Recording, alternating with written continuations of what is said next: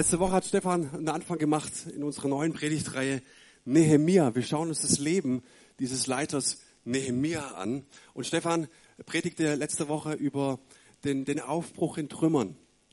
Äh, ich mache heute weiter und sage, ein Ziel braucht einen Plan. Und würde diese Predigt gern mit einem Zitat von Mark Twain einläuten. Er sagte mal, nachdem wir das Ziel endgültig aus den Augen verloren hatten, haben wir unsere Anstrengungen verdoppelt.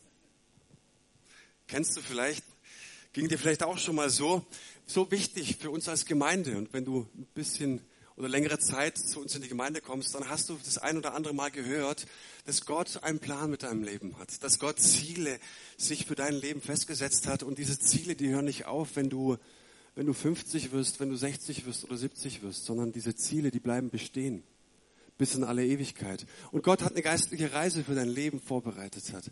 Gott hat wirklich einen Gedanken über deinem Leben, deswegen existierst du und deswegen atmest du und denk, das haben wir alles verstanden. Glaube ich zumindest. Vielleicht hängt es dem einen auch schon zum Ohr raus, äh, aber trotzdem, wir werden es nicht, wir werden nicht aufhören und wir werden nicht müde, das immer wieder zu betonen. Und ja, das stimmt, Gott hat ein Ziel. Äh, Luther hat es seinen Jungs damals so gesagt, wenn Gott dein Partner ist, dann träume groß, dann mach deine Pläne groß, dann mach große Visionen. So hat's Luther, ähm, so hat's Luther gesagt, wir nehmen dafür Next Steps, ja. Aber auch hier siehst du, wenn Menschen wirklich Gott erlebt haben, dann gehen sie von ihm weg und spüren, da gibt es etwas, was dieser lebendige Gott mit meinem Leben vorhat, ja. Und wir stellen fest, dass es zwar Menschen vielleicht einfach fällt, große Visionen, große Träume, große Ideen zu entwickeln für ihr Leben, aber wirklich keinen Clou haben, wie sie dorthin kommen an dieses Ziel. Und deswegen meine Frage, wie geht es dir? Hast du, hast du Träume, hast du Visionen, hast du Ziele? Äh, das ist die eine Seite der Medaille. Die andere Seite ist, wie kommst du da wirklich an? Und mein Plädoyer für heute ist, ein Ziel braucht einen Plan.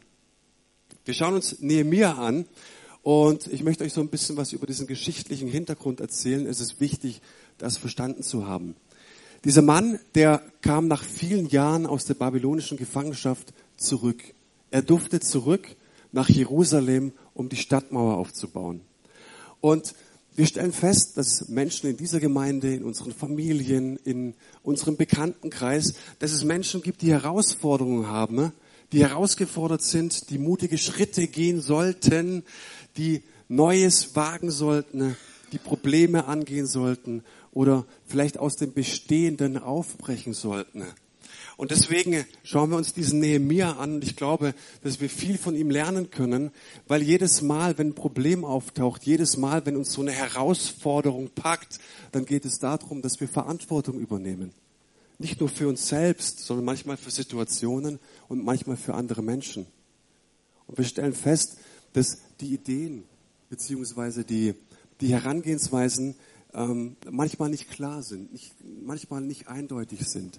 Und deswegen möchten wir Menschen, Menschen dabei unterstützen. Wir wissen, dass 597 vor Christus wurde ein wesentlicher Teil der Bevölkerung von Judäa verschleppt nach Babylon.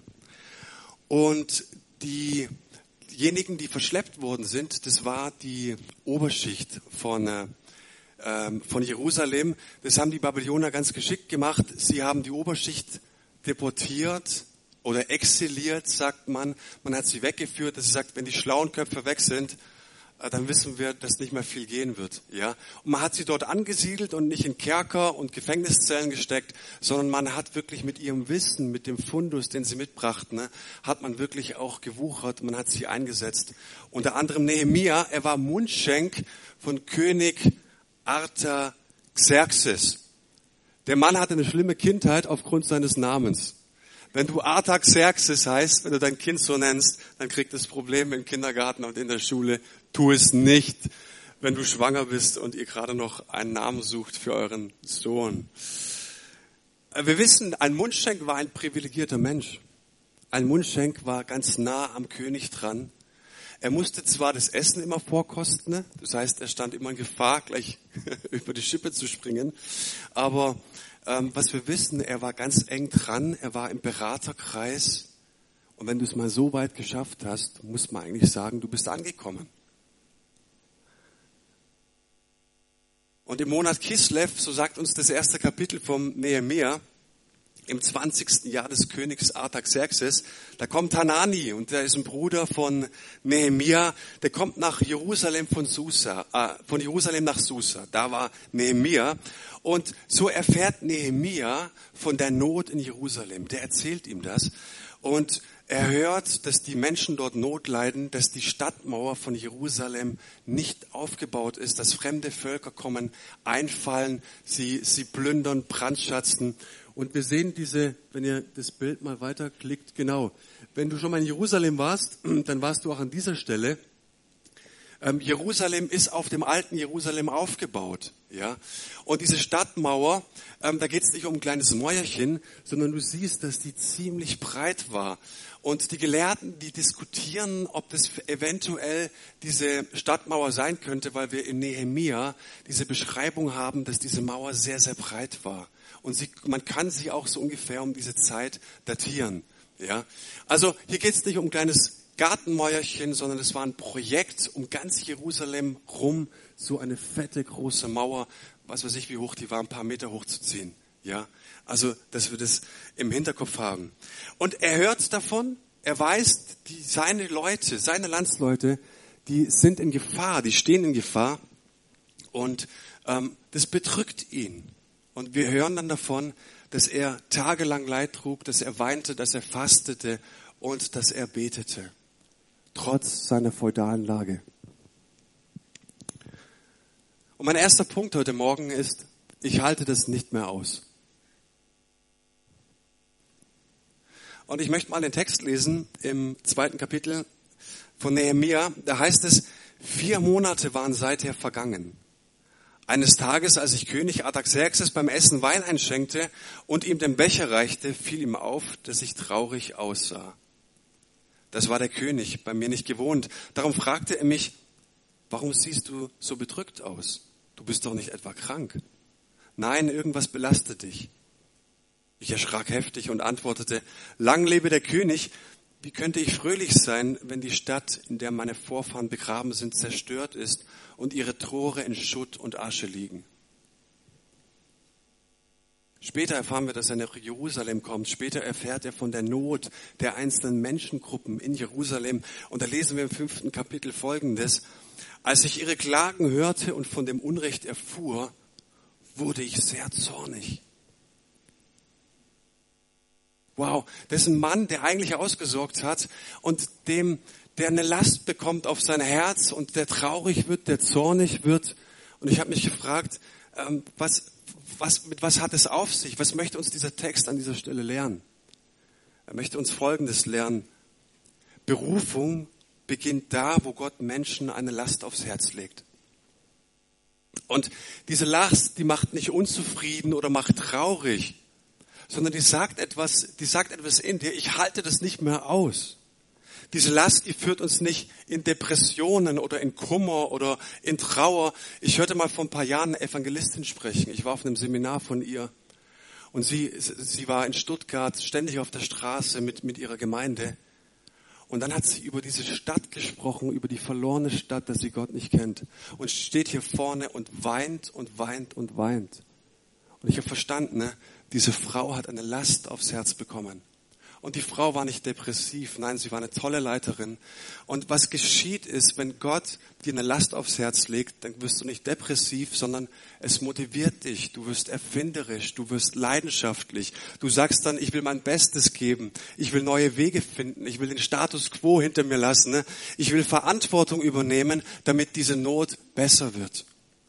Kennt irgendjemand den Unterschied? Es beginnt in unserem Herzen, es muss immer in unserem Herzen beginnen. Und es geht hier nicht darum, dass Gott durch die Reihen geht und fragt, könnte irgendjemand aushelfen? Gibt es vielleicht einen Freiwilligen? Gott sagt nicht, ich habe so eine große Not, wer könnte mir helfen? Hey, die Bibel, die kennt keine Freiwilligen. Die Bibel, die kennt nur Berufene.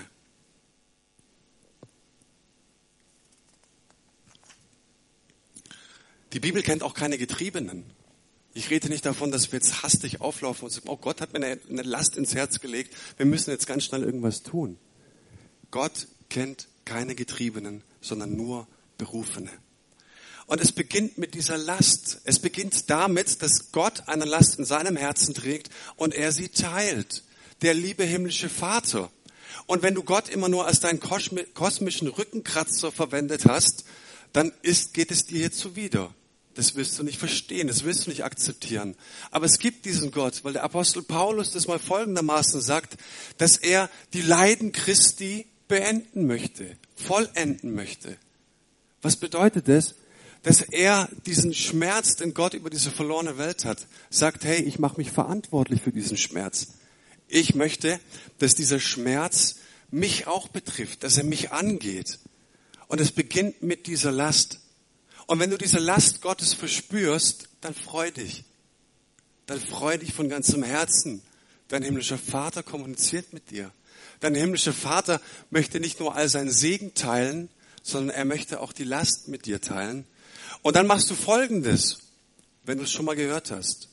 Du hast eine Last, dann betrachtest du deine Gaben und Talente, dann betrachtest du deine Persönlichkeit und dann verstehst du, wenn das zusammenkommt, hier entsteht ein Auftrag Gottes.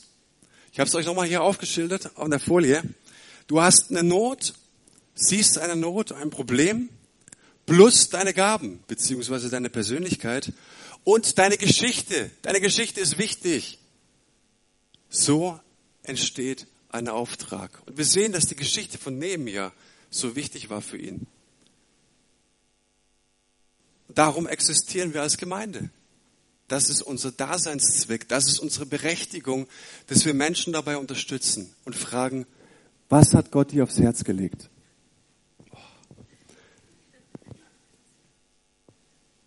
Was sind deine Gaben? Was ist deine Persönlichkeit? Was ist deine Geschichte? Hey, kann es sein, dass du einen Auftrag von Gott hast?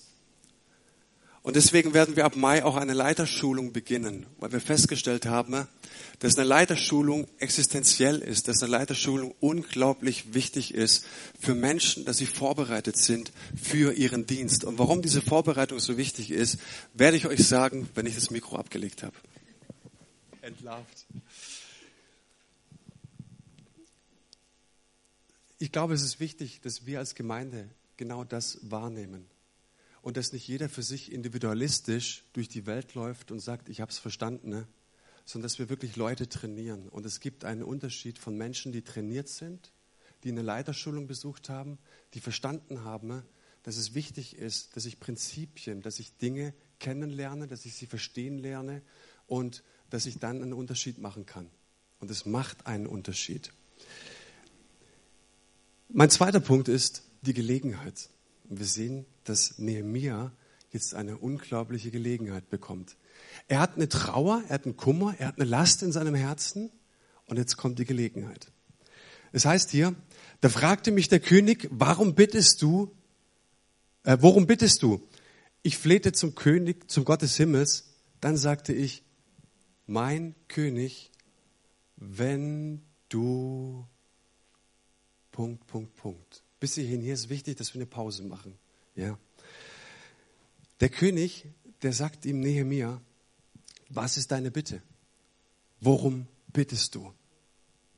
Und jetzt merkst du, wow, jetzt kommt die Gelegenheit. Jetzt endlich fragt mich jemand. Jetzt kommt die Gunst der Stunde, auf die ich schon so lange warte. Jetzt ist der Moment. Endlich fragt mich irgendjemand. Hey, jetzt ist Zahltag. Jetzt ist die Gunst da. Also Artaxerxes fragt ihn, Vielleicht nochmal. Was ist deine Bitte? Was kann ich dir tun? Und vielleicht hätte Nehemiah sagen können, ja, weißt du, irgendwie mein Jerusalem, mein geliebtes Jerusalem und da geht es nicht gut und so weiter und die, die, leiden alle so viel und das bekümmert mich so und es ist so Schmerz in meinem Herzen und ich weiß auch nicht, aber ach Mensch, und dann sagt der König dir, ich weiß, hast du gerade schon gesagt, ich habe dich aber gerade gefragt, was ist deine Bitte?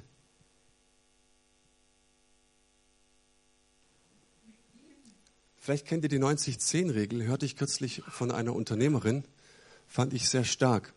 Eine Chefin, die ein Unternehmen leitet von mehreren hundert Menschen, sagte mir, Sie geht auf jeden einzelnen Mitarbeiter ein. Und ich dachte, wow, stark. Also wie, wie, wie macht die das? Wenn Probleme da sind, gehe ich auf die Leute zu und frage, wie ich ihnen helfen kann. Und sie fangen an und ich dachte, wow, also du musst doch mehr zu tun haben als Chefin. Und wie, wie, wie, wie kannst du das regeln? Wie kannst du das managen? Sagt sie, ganz einfach. Es gibt eine 90-10-Regel. Wenn wir uns treffen, eine Stunde lang Mitarbeitergespräch, dann mache ich Folgendes. Du erzählst mir 10% der Zeit von deinem Problem. Und 90% der Zeit reden wir dann darüber, wie wir das Problem lösen können.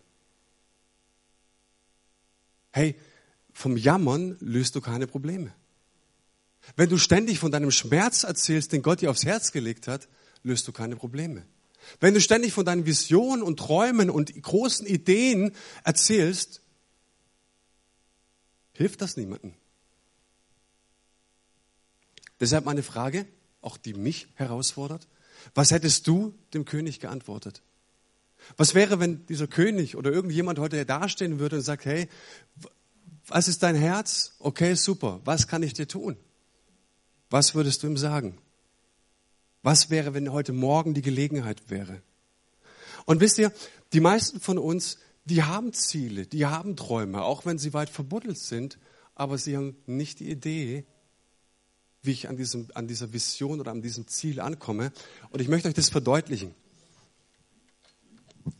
Mal angenommen, du hast eine großartige Idee und du sagst, die ist hundertprozentig von Gott.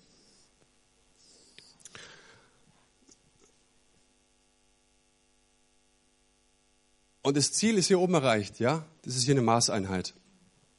Dann mache ich hier mal eine Schaukel. Moment, ich stelle mich so hin, sonst wird es krumm. So. Und du stehst hier oben, beziehungsweise nach unten. Und die große Frage ist, wie erreichst du das Ziel? Du willst hier oben hin. Das Ziel für Nehemia war, dass er die Stadtmauer aufbauen will. Er will ringsrum sein Jerusalem geschützt haben. Vielleicht ist dein Ziel, dass deine Beziehung zu Jesus wieder in Ordnung kommt, dass dein Gebetsleben wieder neu aktiviert wird, dass du in deine Berufung Schritt vorankommst. Ich weiß nicht, was auch immer du ähm, als, als Ziel hast. Menschen erzählen mir, sie haben die Senioren so sehr auf dem Herzen, ein Besuchsdienst und so weiter. Und ich merke, dass an Zielen es uns nicht mangelt. Die Frage ist einfach nur, wie du da rankommst. Und dann wird klar, dass du auf dieser Seite, weil wir alle haben mindestens schon einmal geschaukelt in unserem Leben, ne? Also das ist sehr schlecht gezeichnet. Das ist ein Gewicht. Und die Frage ist, was muss hier drauf, dass du hier hochkommst? Noch mehr Gewicht. Das ist die Frage vom König Artaxerxes. Was ist deine Bitte?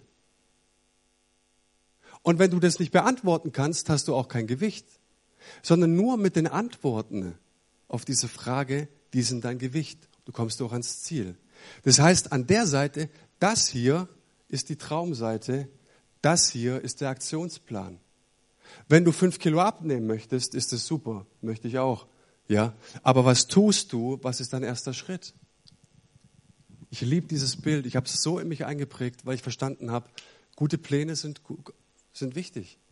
Aber was ist mein Aktionsplan, beziehungsweise was ist mein erster Schritt? Was ist deine Bitte? kann ziemlich viel rausholen aus einem Bibelvers. Gell? Und was Nehemiah jetzt nicht tut, ist, dass er sagt, König, mega Frage. Ich weiß, ich brauche einen Aktionsplan. Hey, wenn du eine Woche warten könntest, dann ziehe ich mich zurück. Ich gehe nach Neresheim ins Kloster und, und dann bete ich viel und lasse mein Handy zu Hause und, und Internet überhaupt nicht. Ich werde die ganze Zeit beten und Gott wird es mir dann geben. Und dann ne, werde ich zurückkommen und dir sagen, wie was, was zu tun ist.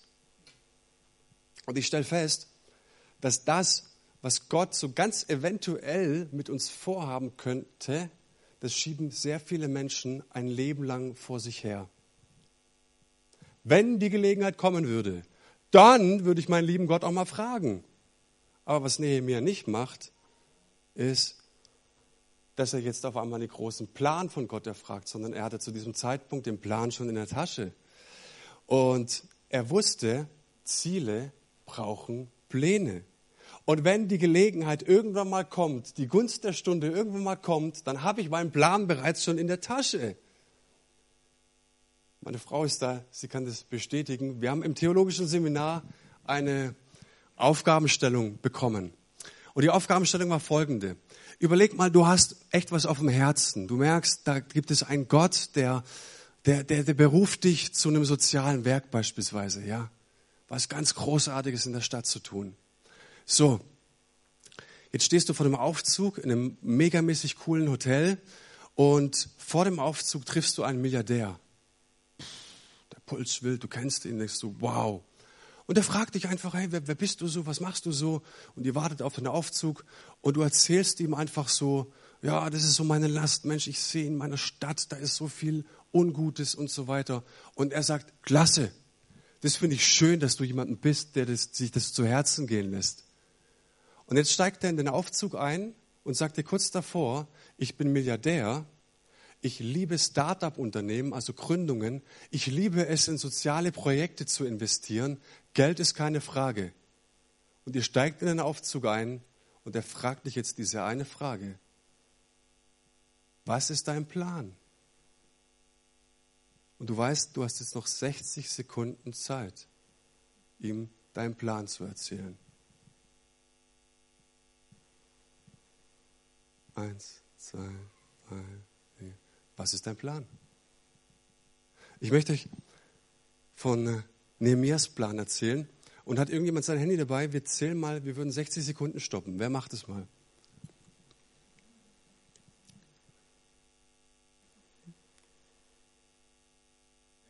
Okay. Ich sag Stopp, okay, dann. Äh. Los wenn du es für richtig hältst und wenn du mir vertraust, dann sende mich nach Juda in die Stadt, in der meine Vorfahren begraben liegen. Ich möchte sie wieder aufbauen. Der König, neben dem die Königin saß, fragte mich, wie lange soll deine Reise dauern? Wann bist du wieder zurück?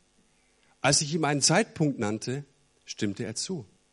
Dann bat ich ihn, mein König, wenn du möchtest, so gib mir bitte Briefe an die Provinzstatthalter westlich des Euphrat mit, damit sie mir die Durchreise nach Juda gestatten.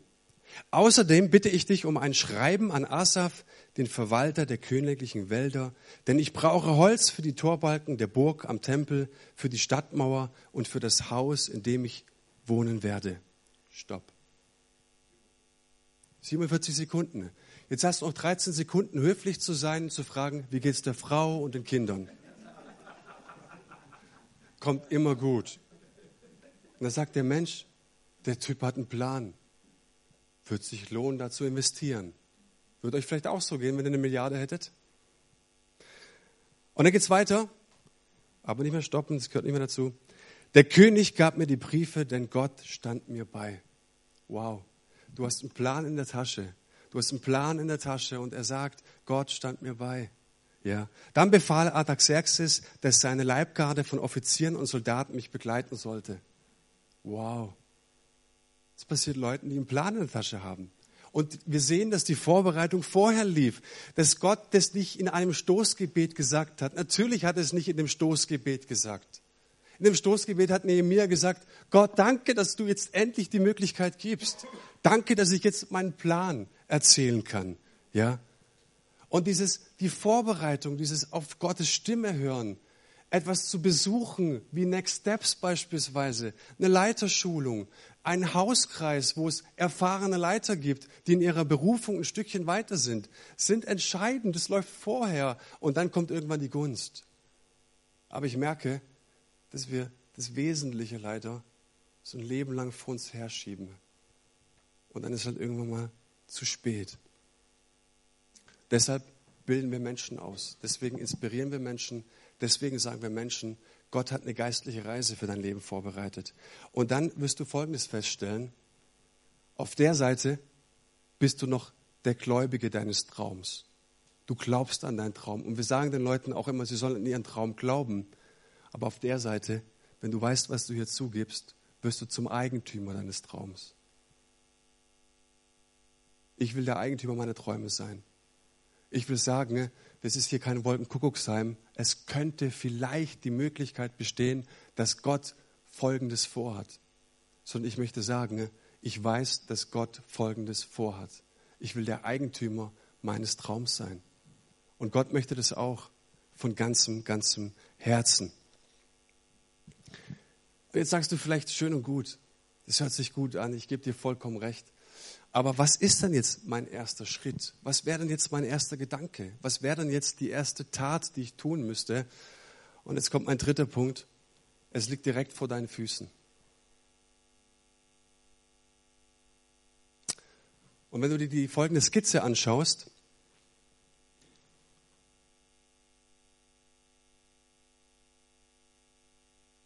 genau, dann siehst du, dass eine, eine Person unten steht und sie steht im Jetzt. Sie steht jetzt nicht im, im Nachher, auch nicht morgen früh, sondern im Jetzt. Ja? Und sagen wir mal, das ist Nehemia oder du. Und für Nehemia war die Zukunft die Stadtmauer. Er wollte unbedingt diese Zukunft, er wollte unbedingt dieses, ich will diese Vision, ich will diese Last wirklich auch ausleben, die Gott mir ins Herz gelegt hat. Ja? Und ich merke, dass wir die Zukunft lieben und das große Ziel auch lieben. Aber wie gesagt, was ist dein erster Schritt? Unsere Elena, die lernt gerade das Fahrradfahren und sie konnte es innerhalb einer Woche. Hatte schon Übung durchs Laufrad. Und wir haben gemerkt, dass sie Schwierigkeiten hatte beim Anfahren. Also dieser erste Tritt in die Pedale war unglaublich schwer. Wenn wir sie angeschuckt haben, ja, konnten wir sie loslassen und sie ist ziemlich schnell und sehr, sehr gut Fahrrad gefahren. Und dieses Bild hat, hat zu mir gepredigt und hat mir gesagt, hey, es ist doch genau dasselbe mit dir. Wenn du losgefahren bist, dann kann Gott dich lenken, dann kann Gott dich leiten. Und das sehen wir bei unserer Elena, die fährt überall hier rum, die fährt sogar schon in der Stadt. Ja?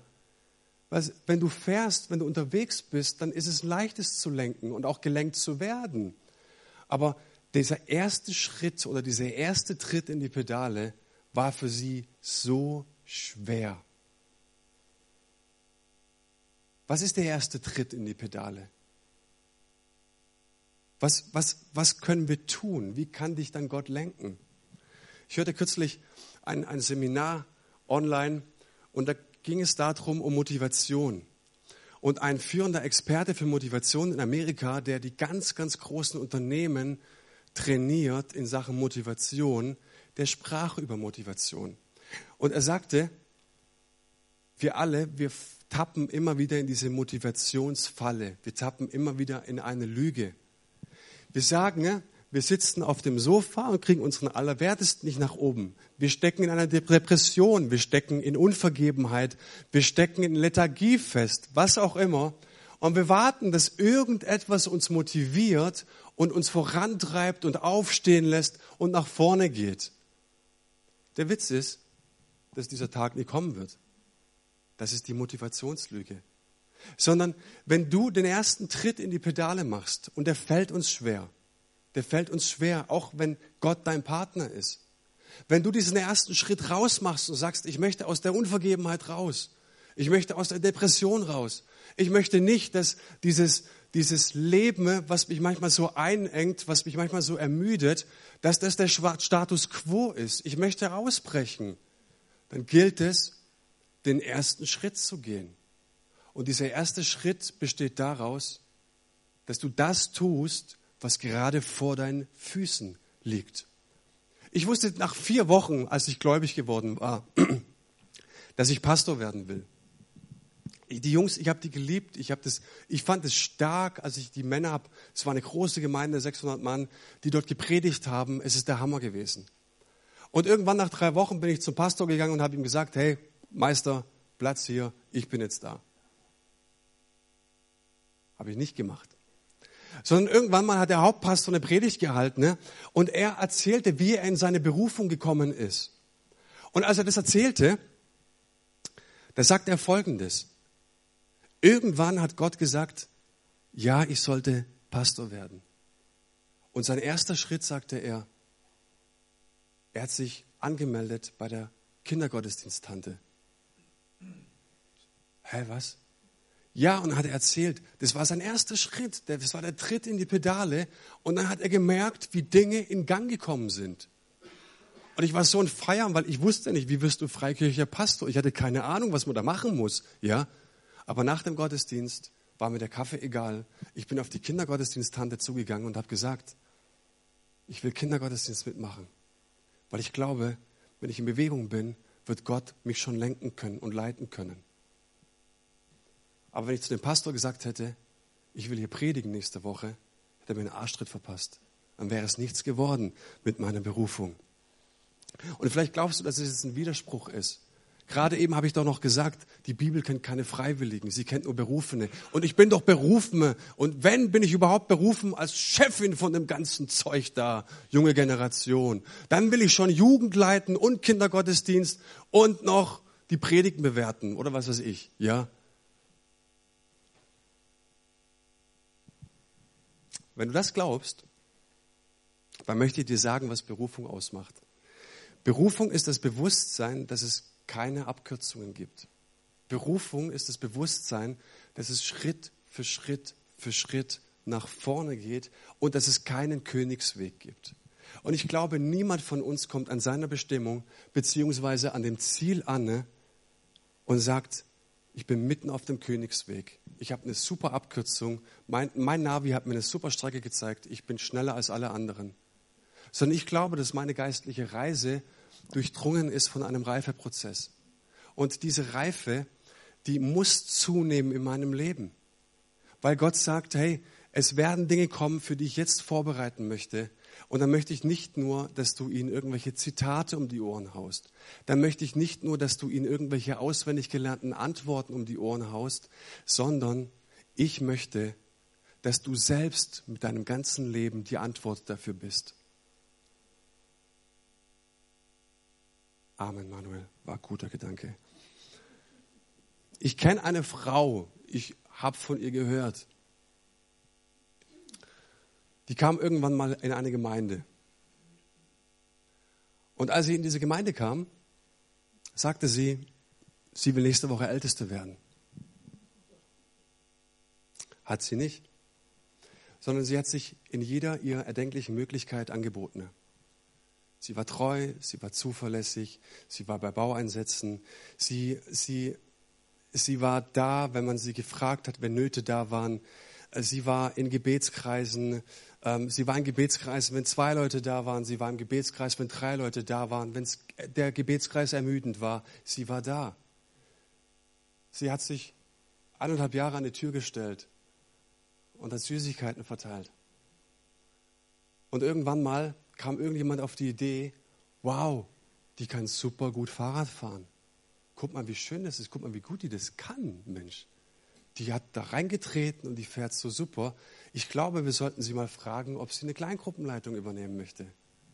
Sie hat es getan und wir haben festgestellt, wow, die kann richtig gut fahren. Die kann auch bergauf fahren und bergab fahren. Sie hat alles drauf. Und irgendwann mal kommt irgendjemand auf die Idee und nicht nur einer, der sagt, hey, wenn wir uns fragen, wer sollte denn zukünftig Verantwortung übernehmen, lasst uns doch die Frau fragen, weil guck mal, die fährt so toll Fahrrad. Die hat gelernt, Schritt für Schritt zu gehen. Die hat gelernt, dass es ein Reifeprozess ist, unsere geistliche Reise. Und ich liebe diese Menschen. Ich liebe diese Menschen, die nicht nach Ämtern oder nach irgendwelche Positionen streben, sondern die merken wirklich, ich fange klein an. Und meine geistliche Reise beziehungsweise meine Berufung, mein erster Schritt zu meinem Ziel liegt darin, dass ich das Naheliegende tue. Und wenn du jetzt fragst, was das Naheliegende ist, komm auf, nach der Predigt auf mich zu, ich sag's dir.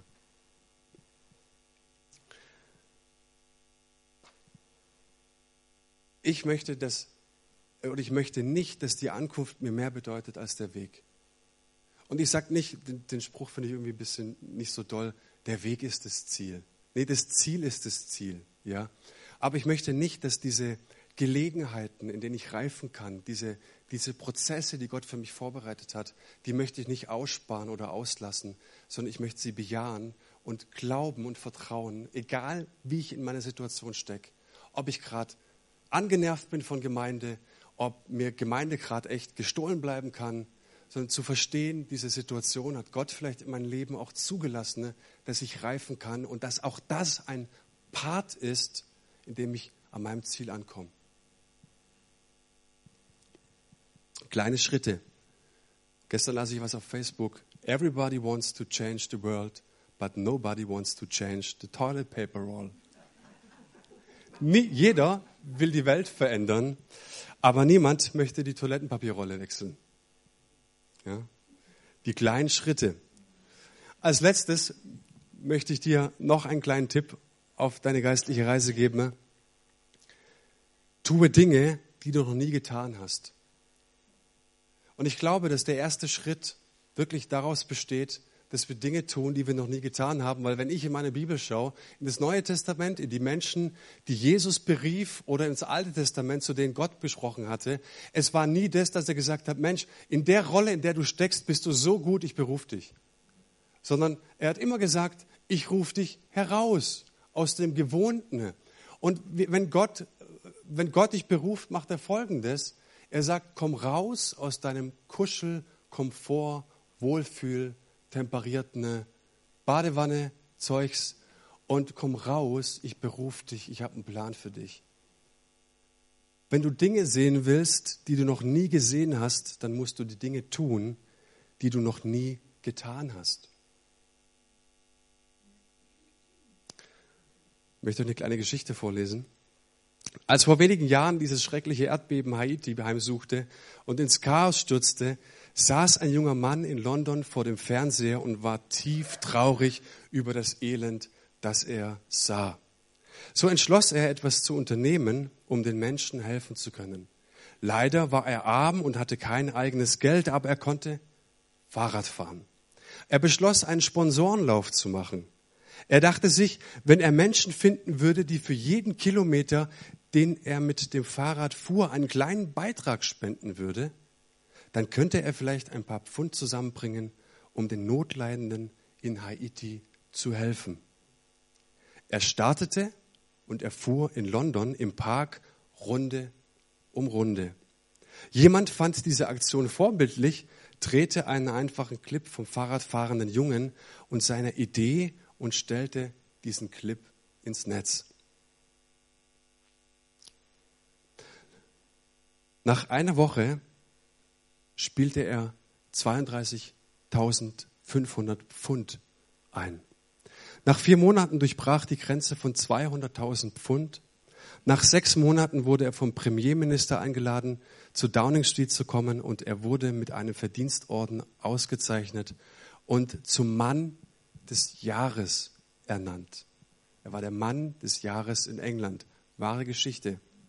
Der, dieser junge Mann heißt Charlie Simpson und war sieben Jahre alt. Die Person, die an ihn glaubte und den Clip ins Netz stellte, war seine Mutter. Darf ich dir eine Frage stellen? Glaubst du, das hat Charlie schon mal gemacht? Aber was mir gefallen hat an dieser Geschichte ist, ähm, dass dieses Chaos in Haiti diesem siebenjährigen Jungen ans Herz ging. Und was wir heute gelernt haben, ich hoffe, wir haben es gelernt, ich zumindest, dass es damit anfängt, dass etwas in deinem Herzen dir Unruhe bereitet. Dass du irgendetwas in deinem Herzen verspürst, was eine Last hat. Und wenn du das nicht hast, dann sollte dein Gebet sein, Gott, ich möchte diese Welt mit deinen Augen sehen. Ich möchte diese Welt mit deiner Last tragen. Also deswegen ist meine Frage zum Abschluss, was bewegt dein Herz?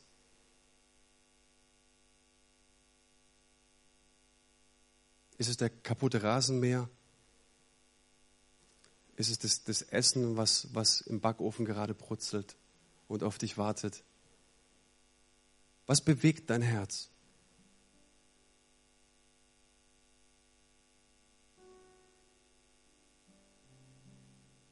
Und ist, ist es für dich stimmig, dass Gott etwas in deinem Leben bewegen möchte? Dass Gott dich beruft und er sagt, hey, Du bist ein Nehemia. Ich möchte dich dahin rufen, wo die Stadtmauer eingerissen ist, wo sie brach da liegt. Ich sehe in dieser Welt und ich sehe in dieser Welt einen riesen Schmerz.